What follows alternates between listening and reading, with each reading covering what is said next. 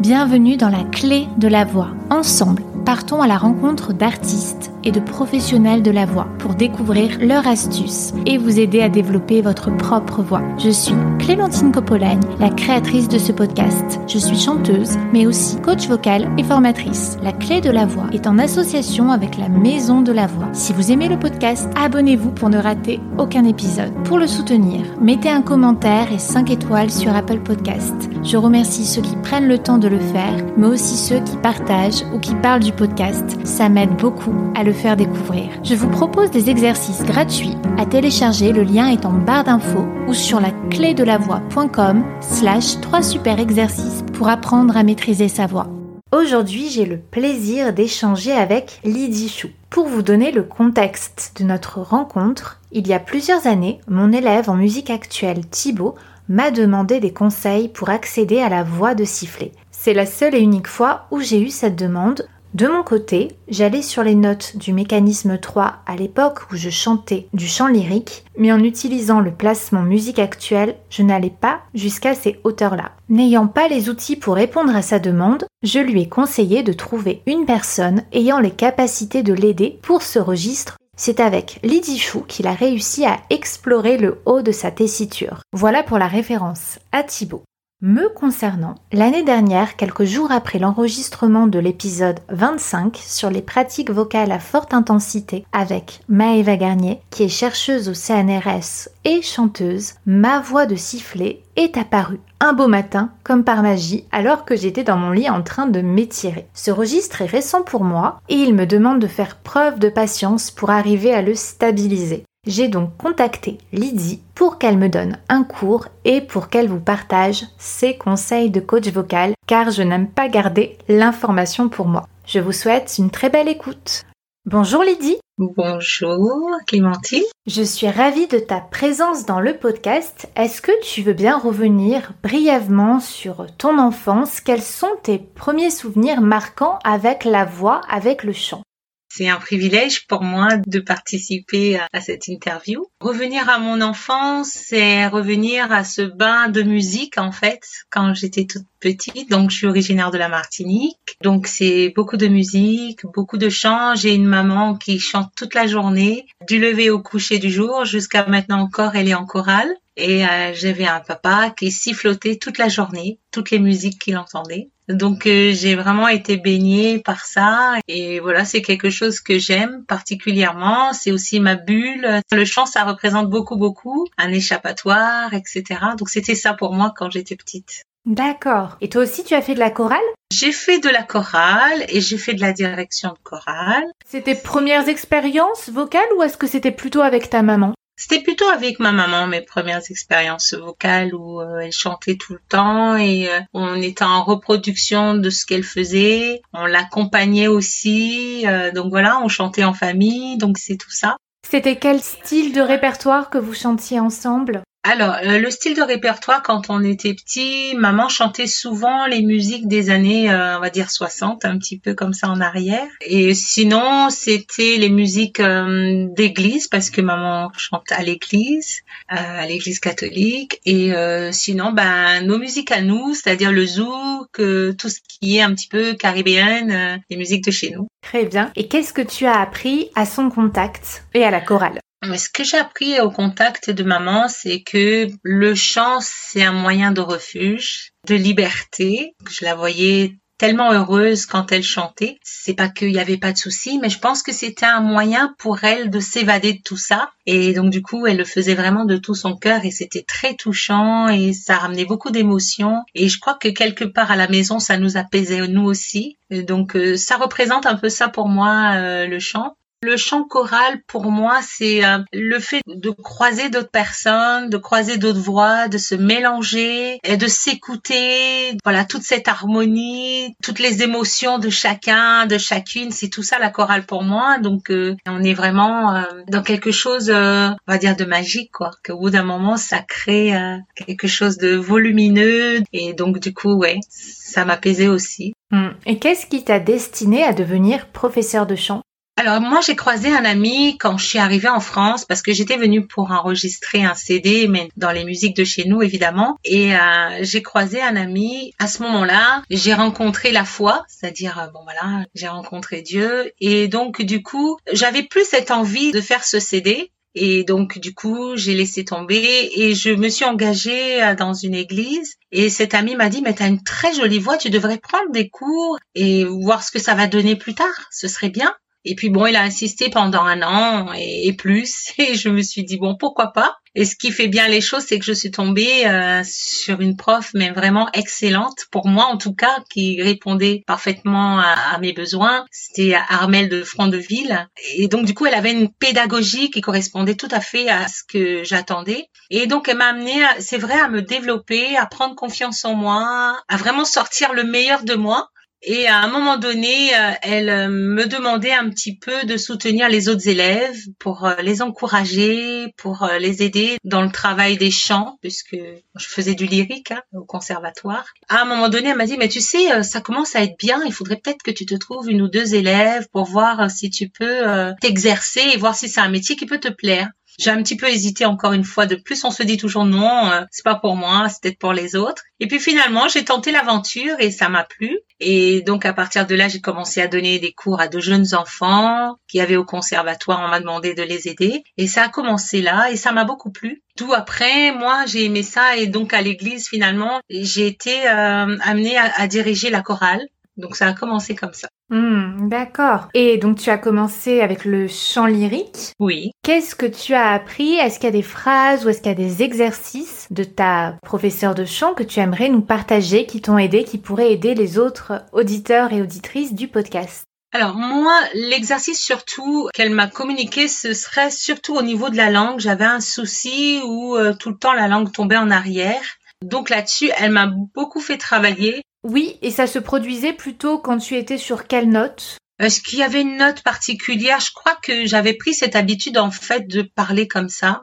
Et je m'en rendais même pas compte. Ça se produisait, c'est vrai peut-être à certaines notes, mais je sais pas lesquelles. Dès qu'il y avait un A, c'était compliqué.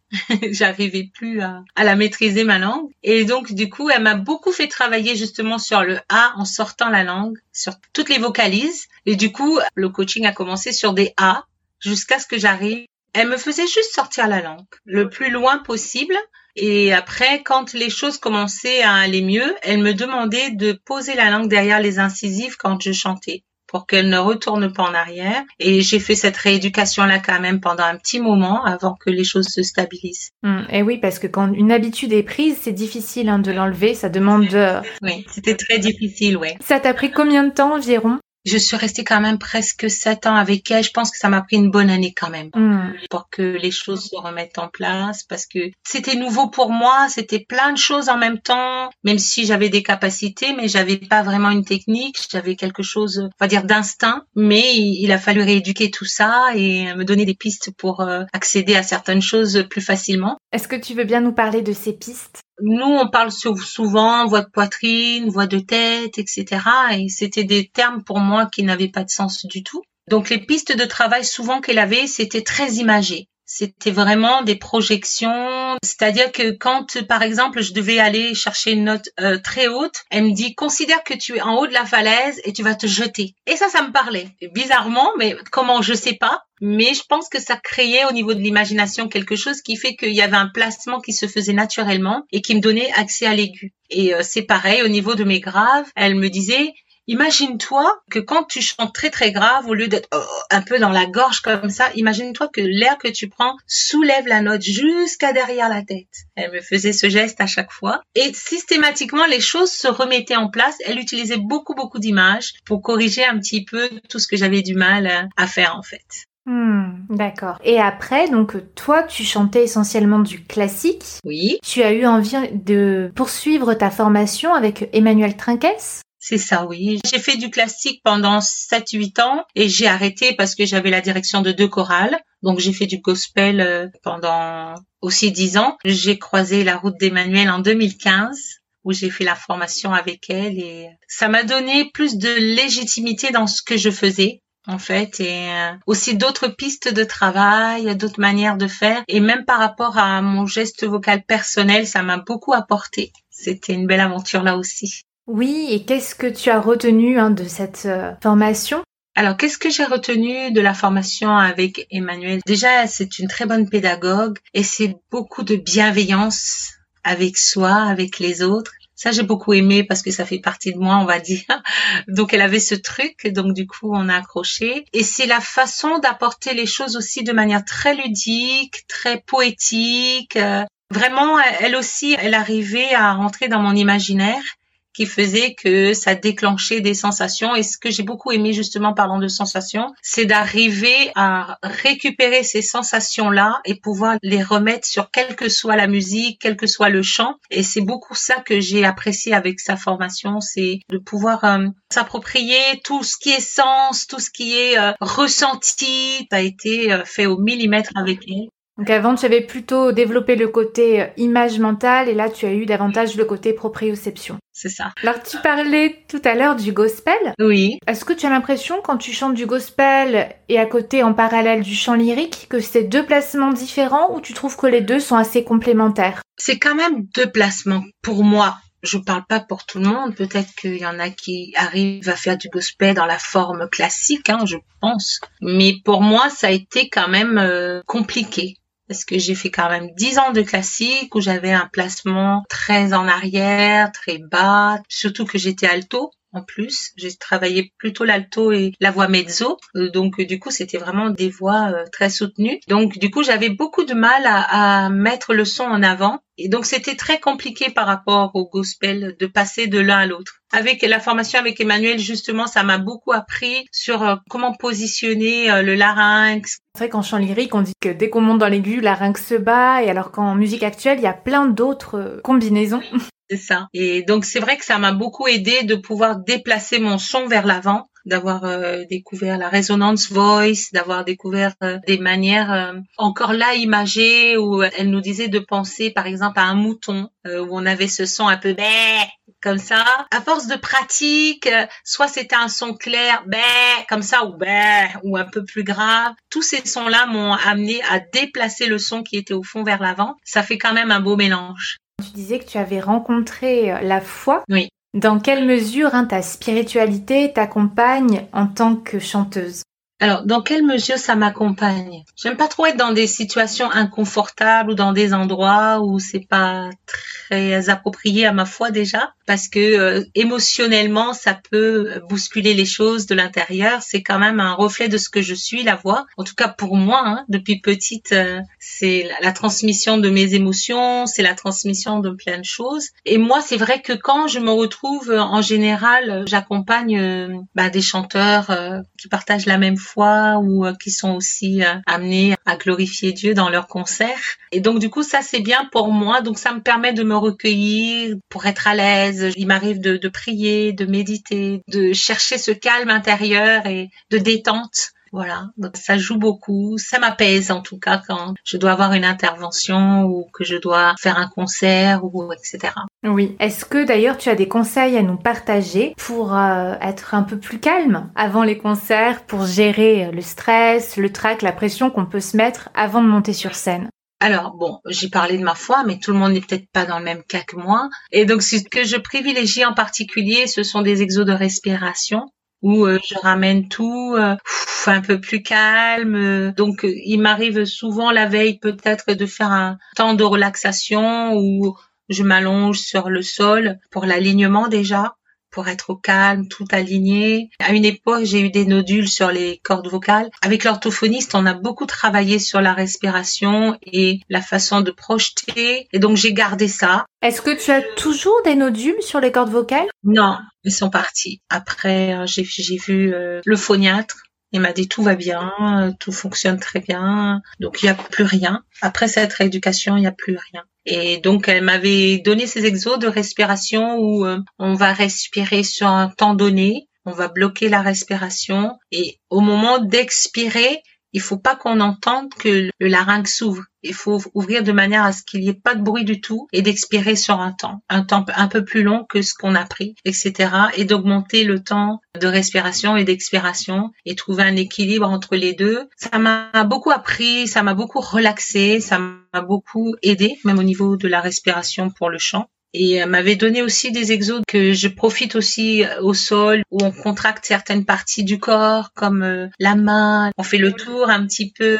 Les body scans, ça détend beaucoup. Voilà, c'est ça. Moi aussi, je le fais faire à mes élèves en début de séance souvent.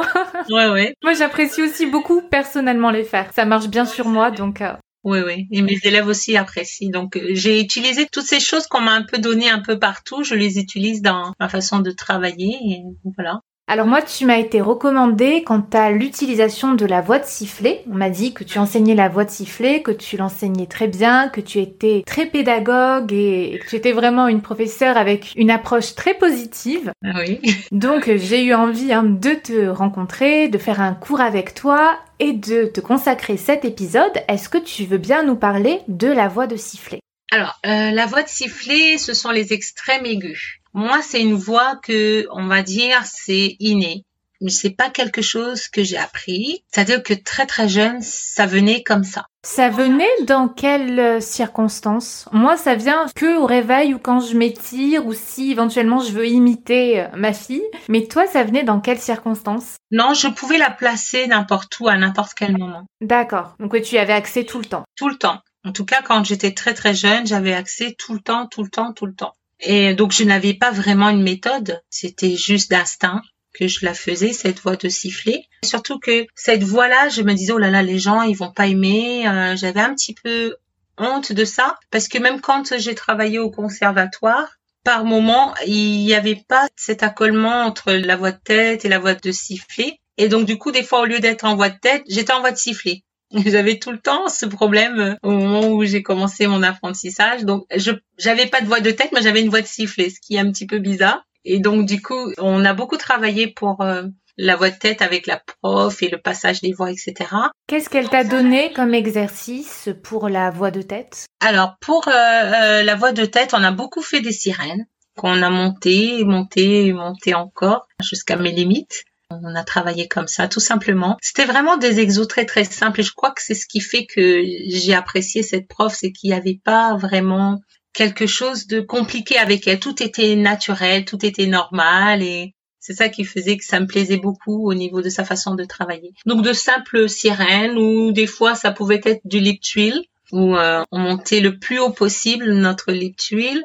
C'était un peu ça. D'accord. Et j'en reviens à la voix de sifflet. Une fois que j'avais compris le fonctionnement de la voix de tête, la voix de sifflet finalement venait moins.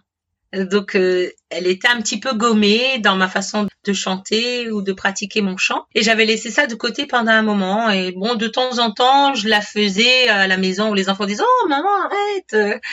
donc c'était pas évident pour tout le monde et je me suis dit bon, c'est pas agréable, faut pas que je la fasse souvent. Et c'est quand j'ai rencontré Emmanuel pour la formation que elle nous a demandé en début de formation de réfléchir déjà à quelque chose qu'on voudrait apporter, qu'on voudrait euh, transmettre, qu'on voudrait travailler. Et donc j'ai dit pourquoi pas? J'avais oublié tout de tout ce que je savais faire hein. et, euh, et je me suis remis à checker cette partie-là de ma voix et à retrouver les sensations que j'avais quand j'étais très jeune puis j'avais juste un son très très très léger. Donc j'en ai parlé pendant que je faisais mon rapport. J'en ai parlé avec Emmanuel et je lui ai demandé est-ce qu'elle voulait bien me checker là-dessus pour amplifier ce son. Et donc elle l'a fait. Et donc du coup on a appris à en mettre de la résonance et donc j'ai eu un son un petit peu plus amplifié. Et donc c'est à partir de là que j'ai commencé à l'intégrer dans les chants que j'apportais ou selon l'interprétation, etc. J'ai commencé à l'utiliser, mais c'est pas du tout une voix que j'utilisais euh, en amont. Justement, quand euh, Thibaut est venu me demander pour le checker, je me suis dit, oula, c'est le premier à qui je vais transmettre. D'accord. Je voudrais pas non plus euh, lui transmettre n'importe quoi, n'importe comment. Voilà, je me suis laissée juste euh, comme d'hab par l'instinct guider et euh, donc voilà. Est-ce que tu aurais des conseils à nous donner pour arriver à accéder à notre voix de sifflet?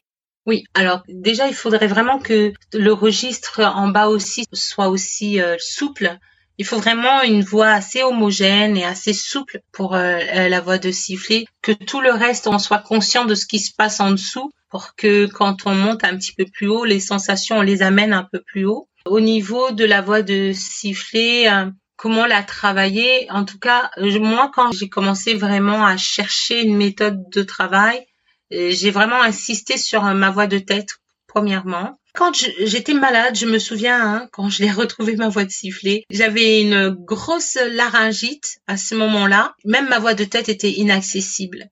Et donc, je me suis mise à chanter là-dedans et j'avais vraiment ce son très, très, très léger, rien de spécial dessus. Ça m'a ramené une sensation de légèreté et j'ai senti comme si j'avais dépassé un niveau au niveau de la voix de tête qui a fait que cette sensation s'est ouverte. Et donc du coup, j'ai continué à travailler ça et à avoir cette sensation et la reproduire à chaque fois. Pas longtemps évidemment parce que au bout d'un moment ça faisait mal. Mais à partir de là, j'ai constaté que même ma voix de tête a commencé à se stabiliser parce que j'avais trouvé cette légèreté, cette facilité sans forcer, sans serrer pour aller à l'aigu. Et donc du coup, ça m'a facilité la tâche pour aller un petit peu plus haut et explorer un petit peu plus les notes d'en haut. Mais ce qui m'a vraiment aidé, c'est toujours, je reviens à cette formation vraiment, waouh, où euh, l'exercice euh, que Emmanuel nous a communiqué, c'est le choix, c'est un petit peu les pleurs du petit chien, d'un petit animal, et de commencer euh, dans les graves et de le monter de plus en plus, de plus en plus, de plus en plus.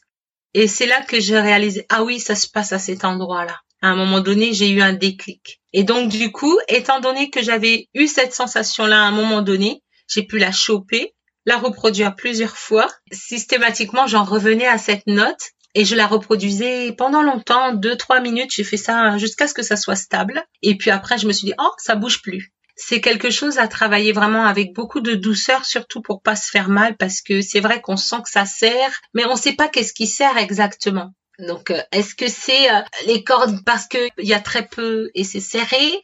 On ne sait pas ce qui se passe exactement. On a beau, euh, même j'ai demandé au phoniatre qui me dit mais même pour aller là, on verra pas parce que c'est fermé, il n'y a pas d'accessibilité et parce que je voulais bien en faire une vidéo. Mais bon, voilà, tu m'as dit que c'était quasi pas possible. Alors moi, ce que j'ai fait, c'est que je suis allée au CNRS et j'ai pu rencontrer des chercheuses, surtout bah, Maëva Garnier, qui elle chante aussi et qui a accès depuis toujours à sa voix de sifflet. Et elle a fait des études et elle met des colliers avec des électrodes qui permettent hein, de voir les fréquences. D'accord. C'est une vidéo qui est sur ma chaîne et on a fait un épisode là-dessus où elle parle de ses recherches, mais effectivement, c'est à l'extérieur, c'est non invasif. Et ouais, c'est ça. voilà, donc c'est un peu comme ça où je me suis remise euh, avec ces sensations-là que j'ai découvertes avec euh, Emmanuel à rechanter euh, dans ma voix de sifflet. Donc ce que je peux conseiller, c'est surtout il faut libérer les autres mécanismes d'avant euh, être très très souple, être très agile surtout, parce que sinon ça entraîne des serrages et des forçages. Et surtout dans la voie de sifflet, il faut pas beaucoup d'air. Je me suis rendu compte qu'il n'y a pas nécessité de prendre beaucoup d'air pour faire ça. Il faut très peu d'air, c'est ça qui est difficile. Ouais, il faut très très très peu en vrai. Ça m'arrive souvent à quelle note, j'en sais pas, mais quand j'arrive au plus haut de ma voix, on va dire mixte, et que j'arrive plus à me dire est-ce que je suis en tête, est-ce que je suis, hop, ça passe et il y a quelque chose qui se libère et qui devient très très léger. Donc euh, il faut vraiment pas pousser quand on veut faire euh, la voix de sifflet. Faut arriver à un lâcher prise, à un laisser faire, juste s'écouter quoi. On est là et ça fait bizarre et on profite du son parce qu'on peut pas forcément le gérer. Mais bon après avec le travail, on essaye d'en faire euh, des embellissements dans les chants, etc. On essaye de travailler une mélodie dessus. Effectivement, on peut pas chanter dans ces hauteurs-là. Bon voilà, mais sinon c'est très agréable. Donc je vais essayer de plus ou moins en, tirer, euh, on va dire, une petite méthode de travail pour pas se blesser, se faire mal. Il faut quand même mettre, on va dire, un rythme de travail en place. C'est dans la régularité. Ça se fait pas euh, aujourd'hui pour demain en tout cas. Il faut être patient. Il faut euh, s'habituer avec cette nouvelle voie parce que c'est quelque chose qu'on découvre malgré tout. Est-ce que toi tu conseilles de travailler un peu tous les jours ou trois fois par semaine? Si c'est un peu tous les jours, ce serait deux minutes, même pas plus, pour pas se faire mal. Mais dans l'idéal, euh, si on veut aller toujours un petit peu plus, ce serait trois fois par semaine, cinq, dix minutes. Après, c'est selon le temps qu'on peut mettre euh, pour travailler et puis être disposé. Il faut être aussi dans une attitude très détendue. On peut pas travailler du sifflet alors qu'il y a plein d'agitation autour. Moi, j'arrive bien en fin de journée quand je sens que vraiment je suis détendue, je suis fatiguée. Oui. Et après, c'est vrai que ça me vient naturellement le matin euh, au réveil, mais bon, c'est pas l'idéal parce que c'est là, c'est déjà présent, donc je vais pas le chercher. Donc c'est vrai que c'est plus facile le soir. Et dans la journée, c'est vrai que c'est difficile parce qu'il faut attendre d'avoir cette sensation de détente en fait, corporelle. Complètement. Complètement. De toutes les façons, avant de travailler, même si c'est 10 minutes de travail, il faut s'échauffer. Toute façon, on peut pas zapper euh, cette partie-là en tout cas. Il, il, faut puis le le sifflet, le travailler demi-ton par demi-ton. C'est pas de se dire qu'on va faire toutes les notes d'un coup parce que il y a des chances que là aussi on se fasse mal. Donc c'est d'y aller progressivement. Moi, j'avais une question tout à l'heure. Tu disais d'essayer d'arriver à travailler sur une mélodie ou euh, d'arriver à faire des jolies ornementations. Et parfois, au début, on a accès à la voix de sifflet. Enfin, moi, en tout cas, j'ai accès à ma voix de sifflet mais je n'arrive pas à décider quelle note je vais produire. D'accord. C'est la voix de sifflet qui décide, donc tu conseilles d'essayer de faire demi-ton par demi-ton? Demi-ton par demi-ton, une fois qu'on arrive à, accéder à, certaines petites notes, et si c'est deux, si c'est trois, déjà commencer par euh, passer de l'une à l'autre, déjà ça nous fait des petites mélodies, vers le haut, vers le bas. Sinon, moi, quand après j'ai su la maîtriser plus ou moins, que j'avais les sensations qui étaient bien assises et bien solides, j'ai pris euh, des vocalises tout simplement l'enregistrement de vocalise et donc du coup euh, ben, j'ai pris euh, les hauteurs normales hein, pas dans la voix de sifflet du tout hein. donc du coup je partais dans les notes très très hautes mais en même temps je continuais à monter monter monter euh, jusqu'en haut comme ça jusqu'où je pouvais et puis redescendre et puis repartir. Il y a toujours ce côté de redétente en tout cas en ce qui me concerne. J'essaye toujours de revenir vers les notes les plus basses pour repartir vers le haut et sentir cette progression justement de changement de mécanisme qui fait que ben après ça devient ça fait partie de la voix quoi. Hmm. Que moi pour le moment ça j'y arrive pas, c'est encore très isolé. Je peux rester longtemps en voix de sifflet, mais si je retourne sur le grave, je n'ai plus accès à ma voix de sifflet, sauf maintenant si je passe par le fry. Oui. Mais c'est pas encore naturel. Le lien fry voix de sifflet, ça a été en m'entraînant. Oui, mais ça aussi, hein, ça c'est très bien pour l'accessibilité à la voix de, de sifflet, le fry comme ça, et le monter le plus haut possible dans le choin, d'accord. Et une fois qu'on l'a, ce choin qui est là, tout léger, c'est de le garder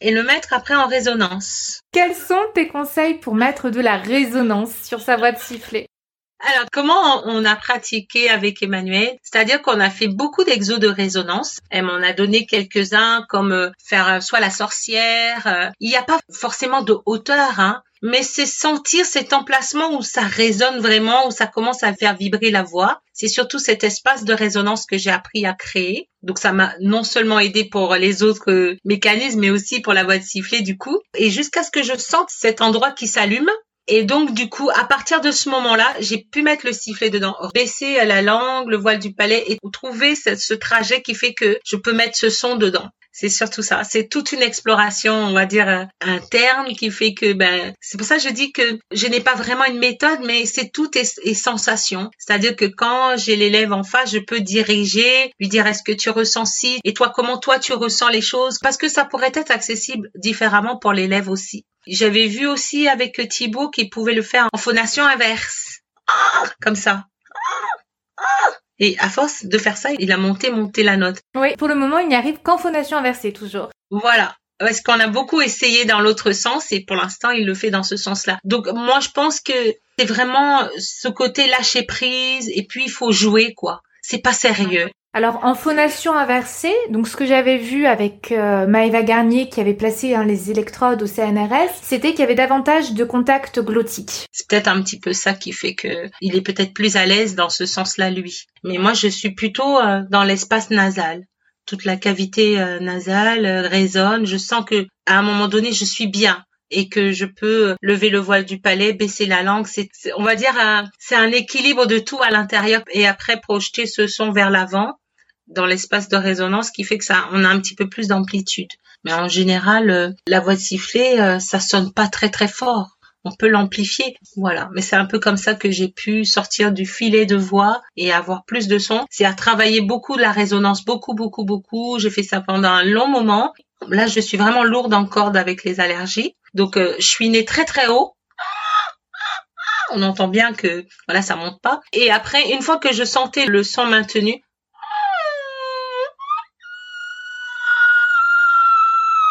et amené vers l'avant. Là, je, je peux vraiment pas faire l'exemple parce que je risque de me faire mal avec les allergies. Mais euh, c'est un peu comme ça, je l'ai travaillé. Et du coup, une fois que tout ça c'était stable, j'ai pris des vocalises et j'ai essayé de travailler un peu comme ça pour avoir des ornements quand je les utilise, pour que ça soit plus souple, plus malléable et non pas un son tout droit comme ça. c'est un petit peu comme ça que je l'ai travaillé. Mmh. Oui, parce qu'au début, quand ça sort, c'est vraiment très droit. Oui, oui, oui, oui. Très droit et strident. Mais en même temps, très, très agréable au niveau euh, de la sensation. Aussi. Oui, oui, c'est ça. Après, il faut l'apprivoiser, cette voix-là, parce qu'elle est pas si évidente que ça. Et puis, ben, il faut pas chercher à plaire non plus quand on l'a fait parce que quelqu'un d'autre pourrait ne pas aimer ma voix de sifflet, aimer la voix de sifflet de quelqu'un d'autre parce que on est tous différents et je pense que la sonorité avec ce qu'on est est différente. Et donc, du coup, il faut pas s'attendre à voir euh, le sifflet de Maria Carré ou le sifflet euh, de je ne sais qui d'autre, Amel ou... Oui, déjà, Maria Carré, elle a une voix avec de l'air en général, donc forcément, elle a de l'air sur sa voix de sifflet. Oui, mais c'est surtout, il faut rendre léger tous les autres mécanismes ça allège beaucoup de choses pour monter un peu plus haut. Et plus c'est léger, et plus on, peut monter aussi, plus on allège tout, et plus ça monte.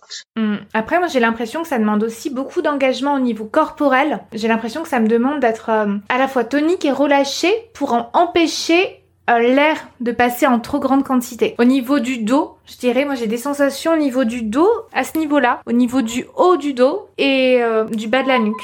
Hmm, ouais, je sais pas. Après, comme je te disais tout à l'heure, ça dépend de, de, chacun et de son corps et de ses sensations. Moi, j'ai pas forcément besoin de ça. Comme je disais, hein, je l'ai toujours fait comme ça sans trop réfléchir. D'accord. Je voulais savoir si toi, il y avait eu d'autres personnes qui t'avaient parlé de ça, du corps, d'autres élèves que tu avais eu, non pas spécialement. Pas du tout. Ce qu'on a principalement fait, c'est alléger la voix de tête, la rendre très très légère. Après, euh, chouiner pas mal et faire des sons très très courts au début, pas à essayer de tenir très très long. On a fait des sons très très courts et après au fur et à mesure on a rajouté note à note et on obtient un petit peu euh, une petite mélodie et après l'élève en fait ce qu'elle en veut après.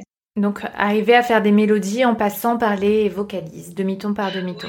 Je pense que ça peut aider. On a le côté où les notes sont là, où dans les vocalises c'est quand même une petite mélodie déjà écrite, donc tout est carré. Ça nous permet d'être un petit peu plus assuré. On peut s'en détacher après.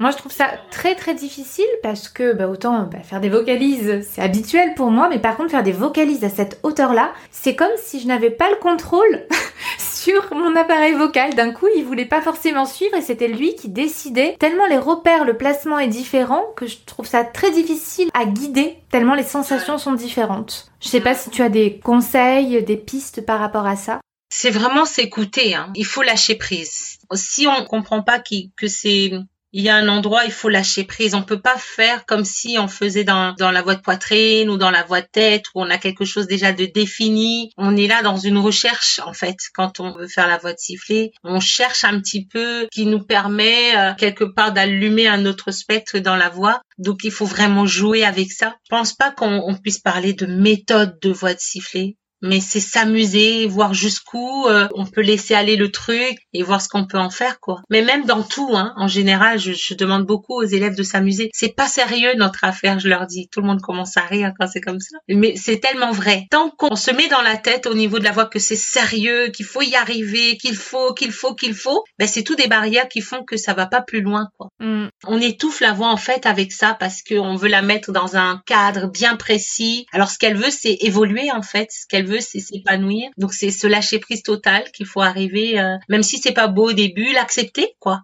En fait, parce qu'on aimerait tout de suite que ça soit beau, que ça soit parfait, mais ça ne le sera jamais en fait, parce que ça va dépendre des périodes comme là moi où je suis pas dans mon état pour faire du sifflet. C'est pas beau quoi il y a plein de trucs dessus qui grésillent ou ça ne monte pas assez haut ou je n'ai pas la même sonorité que j'ai que quand je vais très bien. La voix, c'est vraiment euh, notre quotidien, quoi. C'est arriver à se dire que ben je vais y arriver la prochaine fois. Cette fois, c'est pas possible, mais c'est d'accepter qu'il y ait une progression et euh, d'amener la chose gentiment, ne pas se dire que aujourd'hui pour demain ça va se faire, quoi. Hmm. surtout ça, la voix de sifflet, ça demande vraiment euh, du lâcher prise et s'amuser avec ça. Juste une découverte, rien. Faut pas le prendre au sérieux. Oui, oui, oui, c'est vrai ce que tu dis. Mais moi, je vois, c'est un peu frustrant parce que ça fait plusieurs mois que j'ai cette voix de sifflet qui m'est apparue comme ça un beau matin. Mais elle met énormément de temps à évoluer et c'est un peu frustrant parce que pour le moment, je l'ai, mais je ne peux même pas l'utiliser sur euh, quelques mm. notes sur un morceau parce que je ne la maîtrise pas suffisamment. Donc, c'est vrai que c'est, oui, il faut être patient. Oui, il faut être patient, il faut chouiner un peu tout le temps.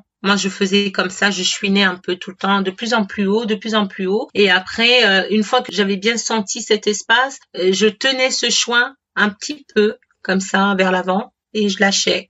Et ça repartait, ça repartait, et tout le temps, tout le temps comme ça. Et après, une fois que j'ai senti que je pouvais accéder carrément, ben, j'ai commencé à faire les vocalises dessus. Hmm. Mais il faut vraiment avoir cette sensation qui bouge plus en fait. Il faut arriver à la stabiliser. Hmm, hmm. Et oui, non, c'est vrai que il y a des jours où je vais m'entraîner à essayer de la créer, de la faire venir, et c'est vrai que c'est bien de faire ça parce que la plupart du temps, j'attends juste qu'elle soit là et je travaille une fois qu'elle est là. Mais comme elle est venue d'elle-même, le travail n'est pas n'est pas le même. Non, du tout. Il faut que tu restes sous la sensation de début où tu l'as ressenti au tout début, il faut que tu recherches cette sensation-là parce que c'est la bonne, c'est celle qui te convient à toi, qui peut-être ne va pas me convenir à moi, mais qui a fait que bah tiens, c'est là et il faut retrouver ce truc et juste la garder et continuer à l'entretenir et ça va se développer. Donc là, en ce moment, tu es en pleine période d'allergie et je voulais savoir, en tant que chanteuse, comment prends-tu soin de ta voix quand tu es malade, par exemple, ou euh, est-ce que tu donnes des conseils à tes élèves? Oui, aussi. C'est-à-dire là, dans cette période de l'année, c'est vrai que je fais très peu de sifflets parce que les cordes sont très très lourdes, très très chargées et que même l'accessibilité c'est compliqué. Et non, mais sinon beaucoup d'inhalation, mais que de l'eau parce que étant donné que je suis allergique aux plantes et au pollen, pas d'huile essentielle parce que beaucoup de gens pensent qu'il faut toujours mettre des huiles essentielles, mais c'est pas nécessaire. Donc c'est juste pour euh, réhydrater les cordes, les laver un petit peu de l'intérieur parce que on sait très bien que quand on boit ça va pas là-bas. Donc euh, nation, ça aide beaucoup à, bien les nettoyer, à, bien mettre de l'eau pour que ça soit voilà bien hydraté et surtout ça. Puis le repos, quand euh, on est malade comme ça, c'est pas forcé sur la voix surtout parce que ça n'aide pas, on risque de se blesser. On mettra beaucoup plus de temps à, à, récupérer que si on attendait que la période passe quoi. Donc la plupart du temps, moi je bois beaucoup, beaucoup d'inhalation, du repos et quand je sens que la voix ne suit pas, ben je fais pas des prouesses vocales. Dans ce cas-là, je reste dans ma zone de confort, c'est-à-dire peut-être en alto, maximum mezzo. Voilà, je vais pas aller explorer plus haut quoi. Thibaut me disait que parfois sa voix de sifflet était assez puissante, que certains jours elle était beaucoup plus faible, qu'il y avait vraiment des variations euh, journalières. Est-ce que c'est quelque chose que tu as également remarqué chez toi ou parmi tes élèves? Tout à fait. Et surtout que nous, les dames, on va dire, dans nos périodes, c'est très difficile déjà la voix de tête. Alors imaginons la voix de sifflet. Euh, je sais pas, mais il y a quelque chose qui fait physiologiquement, on n'arrive pas à accéder à nos aigus dans ces périodes-là. Donc il faut juste accepter que ça passe et qu'il va y avoir un autre moment où ça va bien aller. Et c'est vrai que quand on est très fatigué, que le corps est verrouillé, certainement pas. Euh, ça fait très très mal en plus quand on force. Mm. Donc quand on sent qu'il y a cette fatigue qui est là, c'est vraiment pas la pratique à faire, je crois, la voix de siffler. il faut vraiment être détendu, reposé, et même quand on veut l'utiliser, il faut être sûr, il faut pas avoir peur.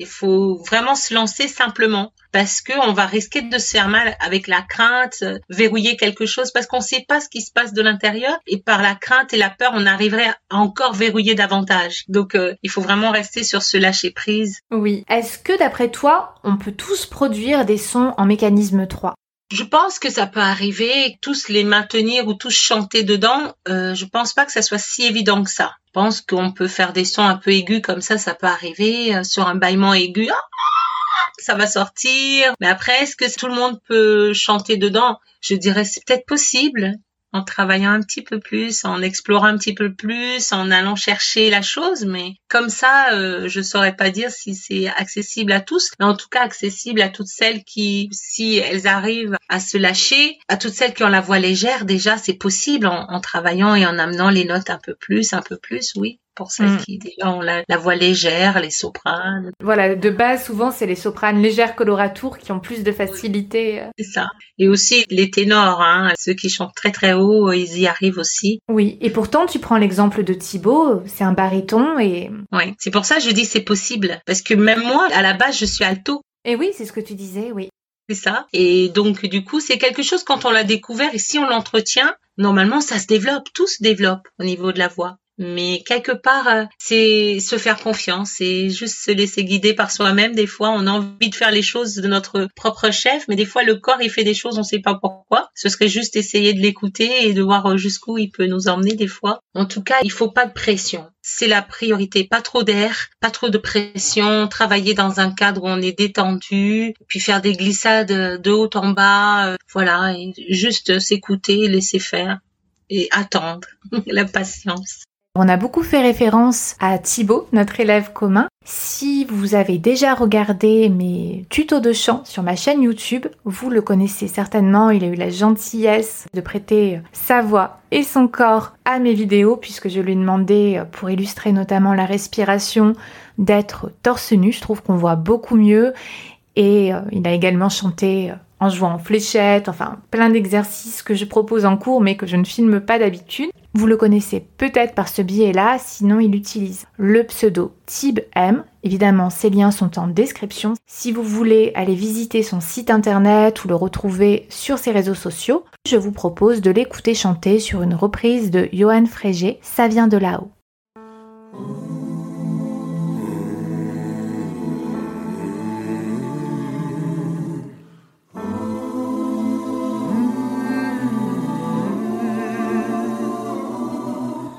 Il y a la pluie, les jours d'orage, quand on ne croit plus à rien. Il y a la nuit, mauvais voyage, on ne sait plus ce qui est bien. De rêves, menteuse de charme, qui nous séduisent, nous désarment. Et puis, il y a l'instant,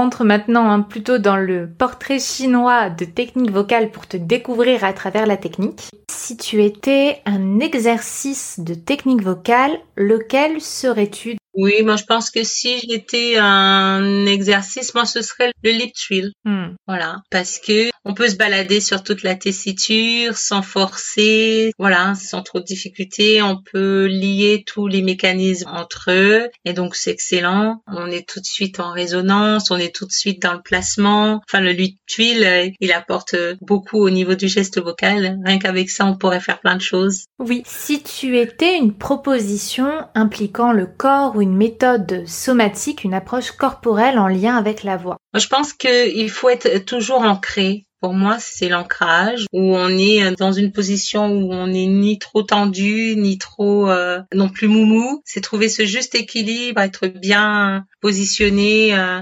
physiquement et en général, je sollicite pas trop euh, toutes les parties du corps parce que j'aime bien la détente quand je chante. J'aime bien me sentir, je sais pas comment expliquer ça hors du temps, on va dire, un peu comme un moment où je suis dans une bulle. Mais sinon, l'ancrage pour être sûr de bien porter ses sons, surtout dans les projections et tout ça. Oui. oui. Concernant l'interprétation, as-tu des conseils à nous donner?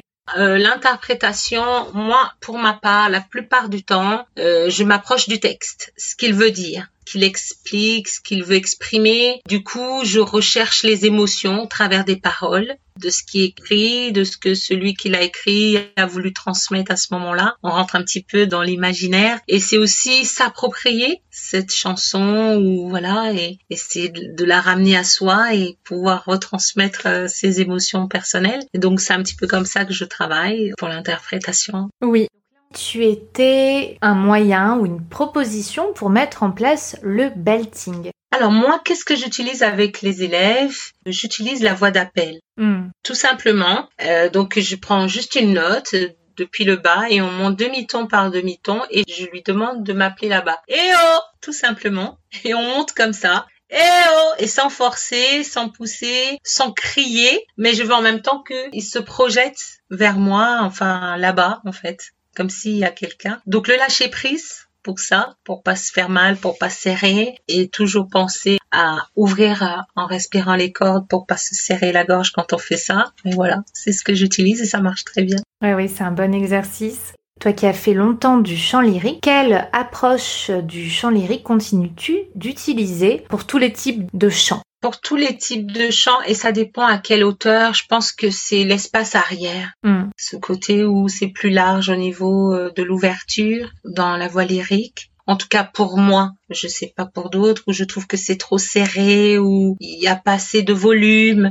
Donc du coup, je passe en, en, forme lyrique derrière, un petit peu plus ouvert, le voile du palais un peu plus soulevé pour avoir un son rond et chaud. Voilà, c'est cette méthode que j'utilise.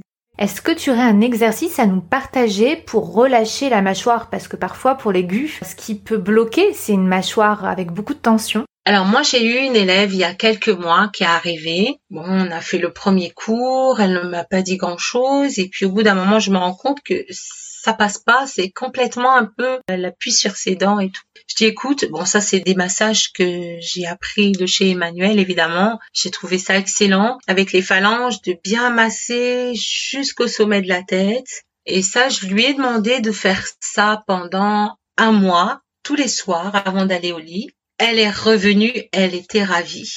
Alors je lui demande qu'est-ce qui se passe? Effectivement, j'ai vu et c'est tellement flagrant que sa forme de visage même a bougé. Tellement euh, ça s'était détendu. Elle avait le visage complètement ouvert. Elle m'a dit t'as changé ma vie. Alors moi je pense que la méthode d'Emmanuel change beaucoup de vie.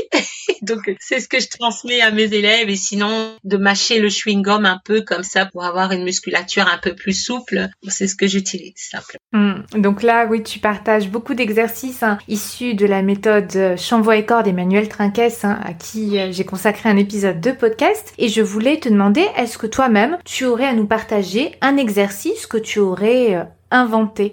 Alors moi, l'exercice que je fais pour euh, travailler la voix de sifflet surtout, c'est de faire la trompette. Donc je commence dans mes graves et je vais monter jusqu'en haut comme ça. Voilà.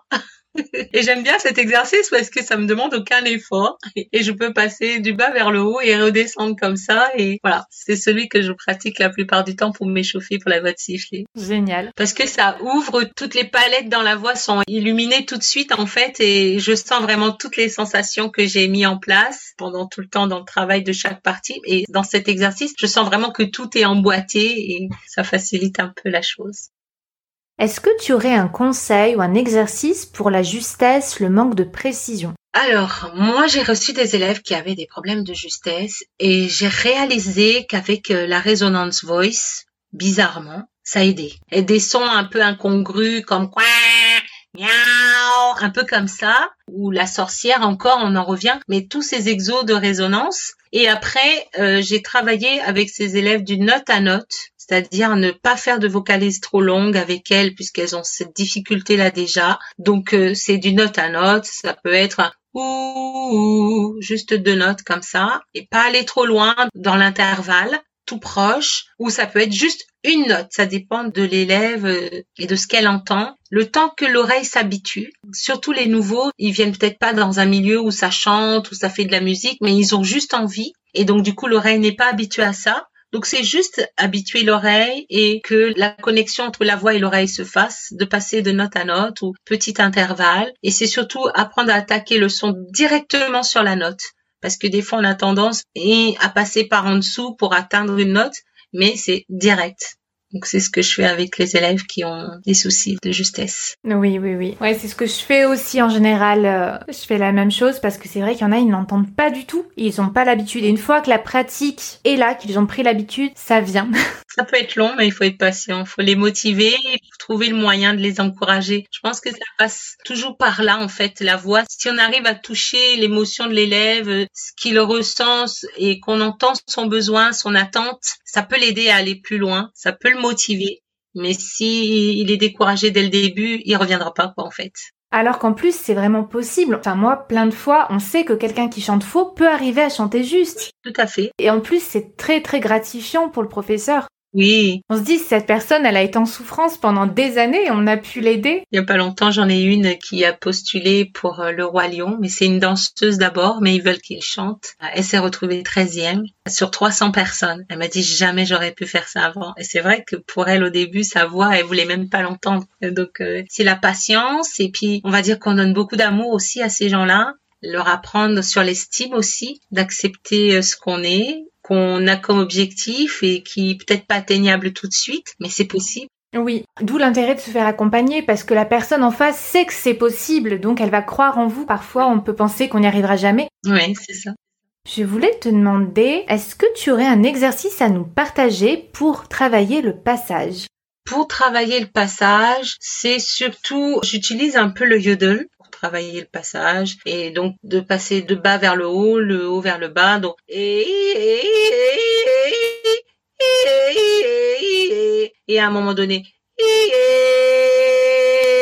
et le tenir avec de la résonance jusqu'à ce que ça bouge pas à un moment donné. Après, ça se stabilise. Le fait de faire haut, bas, bas, haut, il y a comme un équilibre qui se crée entre les deux et ça craque plus. Est-ce que tu as un livre qui t'a particulièrement plu ou aidé à nous recommander concernant la voix ou la technique vocale? Un livre en anglais, c'est Secrets of Singing de Jeffrey Allen. C'est très très vieux, mais c'est excellent ce qu'il propose. Qu'est-ce que tu as découvert sur ta voix et sur celle des autres au fil des années? Alors, qu'est-ce que j'ai découvert sur ma voix, c'est que tout était possible en fait. Parce que au début, c'est vrai que j'avais une jolie voix, voilà, mais j'en étais pas consciente déjà. Ça a été le, départ de m'entendre dire que j'avais une jolie voix. Pour moi, je chantais, c'était naturel parce que je l'ai toujours fait. Après, ça a été euh, toute cette euh, prise de conscience des choses et puis ça m'a donné beaucoup d'estime aussi et je crois que c'est ce qui, en retour, je peut-être je recherche chez mon élève qu'il soit rassuré, qu'il se sente grandir. C'est ça la voie pour moi, c'est se développer en fait, c'est avoir confiance en soi et donc ça m'a fait du bien dans ce sens-là et je me dis que si j'arrive à apporter ça à quelqu'un, quand il vient, il est presque d'avoir un sourire, euh, d'entendre un merci, pour moi c'est très gratifiant. Ça n'a pas de mesure en tout cas et vocalement moi ça me permet de toujours chercher, d'explorer, voilà, c'est se développer. Oui. Est-ce qu'il y a une pratique complémentaire qui t'aide ou qui aide tes coachés? Je crois que c'est surtout le mental en fait. Ça, c'est le plus gros du morceau de la voix, c'est-à-dire que quand dans la tête on dit je vais pas y arriver, je ne peux pas, c'est pas possible, ça a toujours été comme ça, il est impossible qu'on y arrive. Ça, ça m'est arrivé, hein, je leur dis si souvent que c'est pas de leur fait seulement, mais c'est de l'humain, quoi. Mais euh, à un moment, il, faut savoir euh, être en accord avec soi. Parce que si on, on se dit que on veut chanter, qu'on veut faire de belles choses, il faut se donner la possibilité de le faire. Et la patience aussi, toujours être en pleine conscience, profiter du moment quand ça marche bien, d'être content, de prendre plus toutes ces sensations qui nous arrivent le jour où on est bien et pour pouvoir les garder et puis après les réutiliser. Voilà, cultiver la gratitude, c'est une grâce que de pouvoir chanter, que de pouvoir s'exprimer ainsi. Voilà, c'est toutes ces choses-là. Oui. Où peut-on te retrouver pour des cours de chant? Alors, pour l'instant, je travaille à mon domicile. Hein. J'habite euh, à Gonesse, c'est dans la région parisienne. Ou sinon, je peux être contactée comme là sur Zoom. Euh, voilà, j'ai une page Facebook qui n'est pas très alimentée parce que c'est pas trop mon truc, toutes ces choses-là. Mais euh, sinon, je suis sur Super Prof. Des fois, ils m'envoient des élèves par ce lien. Donc voilà, je me suis pas développée plus que ça. Donc euh, sinon, les élèves viennent d'eux-mêmes de bouche à oreille et comme là. je suis devant toi aujourd'hui, ben c'est comme ça que ça se passe la plupart du temps. Oui. Qu'est-ce que tu aimes le plus dans ton métier de professeur de chant? Alors, qu'est-ce que j'aime le plus? C'est de voir la progression de l'élève, le départ, et au bout de quelques mois, parce qu'on refait toujours une mise au point au bout de un mois, deux mois, et on enregistre au départ le, premier cours, et au bout de quelques temps, on enregistre autre chose, et on écoute les deux, on fait le point, et les sensations de discuter avec l'élève, les sensations qu'il a de départ et, et au jour J où on en discute. Ça, j'aime beaucoup. Et aussi, euh, c'est les voir s'épanouir en fait, parce qu'ils trouvent un endroit où parler des fois. C'est peut-être pas l'endroit, mais euh, quand ça se fait, je le permets. Ça ne me gêne pas. Donc de les écouter et de cheminer avec eux dans ce côté de leur émotion qui est peut-être un petit peu fragile. Ça intervient sur la voix. Je me souviens pas si longtemps un élève qui est venu, me dit ici c'est privé, vous promettez Je dis oui, pas de souci, ça sortira pas. Alors il me dit, moi je suis un anxieux et je sais pas comment faire pour m'en sortir de ça. À force de travailler sur l'estime de soi, de travailler euh, en positivité, etc. Voir que l'élève, même dans ça, puisse évoluer et se retrouve complètement épanoui. Et dans cela, la voix commence à exploser. On entend des choses qu'on n'entendait pas au début. Voilà, c'est vraiment un cadeau d'arriver à un moment où on sent que l'élève, il se sent heureux, quoi, de chanter, tout simplement. Oui, c'est quelque chose au début, on pense pas forcément, mais en fait, les gens se confient énormément pendant le cours de chant, surtout quand ben, ça s'inscrit dans la durée, dans la régularité. Et euh, il y a des gens qui ont besoin de beaucoup parler. Euh. Il y a des gens vraiment, c'est un espace. Ils ouvrent quelque chose avec le chant, ça ouvre aussi au niveau de la parole. C'est ça. Et ça, je trouve ça excellent, non pas de savoir la vie de l'élève sans rentrer dans les détails, mais euh, savoir que quand euh, j'ai une élève dès qu'elle sort d'ici, elle dit tu sais pas le bien que tu me fais. Elle m'envoie toujours un message pour me dire je lui ai fait du bien. Et ça, c'est trop beau. C'est juste ça, quoi. Rien d'autre. Oui. Alors j'ai vraiment beaucoup aimé euh, découvrir tes réponses et puis surtout hein, tout ce que tu as développé autour de la voix de sifflet. Moi je mettrai bien évidemment tous les liens dans la description pour te retrouver et je voulais terminer avec une question que je pose toujours. Quel chanteur, chanteuse, comédien, comédienne ou professeur de chant francophone aimerais-tu écouter sur le podcast? Peut-être Florent Pagny, j'aime bien ce qu'il fait. Pourquoi pas lui? D'accord, très bien.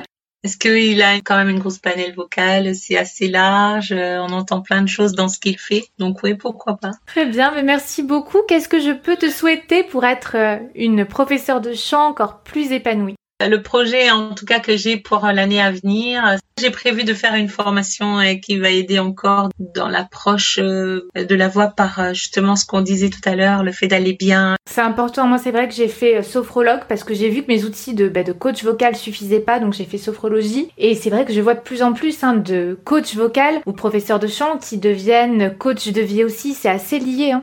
Oui, donc j'aimerais bien en tout cas le faire parce que j'avais commencé une licence de psycho que j'ai pas pu parce que j'ai eu mon bébé et donc euh, j'aimerais bien continuer dans ce sens-là, de faire des formations dans ce sens-là. Toujours dans l'aide et dans l'accompagnement. C'est ça, oui. Très bien, bah écoute, c'est ce que je te souhaite, une belle formation et puis euh, continue à rendre plein d'élèves heureux. Mais j'espère en tout cas. Et toi aussi, une bonne continuation. C'est vraiment une bonne méthode de communication aussi que tu as là. Si tu sais le maîtriser, super. Je pense pas pouvoir le faire. Ah, moi, j'avais très envie. L'idée a germé pendant une année et demie. J'allais jamais sur les médias. Le côté technique me rebutait. Et il a fallu que je franchisse le cap. Et c'est vrai que c'est beaucoup, beaucoup de temps de passer sur l'ordinateur. Moi qui n'étais jamais sur l'ordinateur. C'est ça. Mais j'aime tellement pouvoir, euh, voilà, récolter différents témoignages sur la voix et rencontrer d'autres personnes que ça en vaut la peine. D'accord. En tout cas, je te souhaite que ça réussisse, que ça aille beaucoup plus loin encore. Merci beaucoup. De rien, je t'en prie. À bientôt. À bientôt. Au revoir Clémentine. Au revoir. Si vous avez aimé le podcast, s'il vous plaît, notez-le et mettez un commentaire sur Apple Podcast ou Spotify, voire même YouTube en fonction de vos préférences. C'est le seul moyen de le faire découvrir. Merci d'avance. La clé de la voix, c'est fini pour aujourd'hui. Rendez-vous mercredi prochain pour découvrir les coulisses du podcast, les citations des invités. Retrouvez-moi sur Clémentine Copoline sur les différents réseaux sociaux. Comme toujours, les notes de l'épisode sont en description ainsi que des exercices gratuits à télécharger. Le lien est en barre d'infos ou sur la clé de la voix.com slash 3 super exercices pour apprendre à maîtriser sa voix. Merci d'avoir écouté la clé de la voix. Je vous souhaite une belle pratique vocale.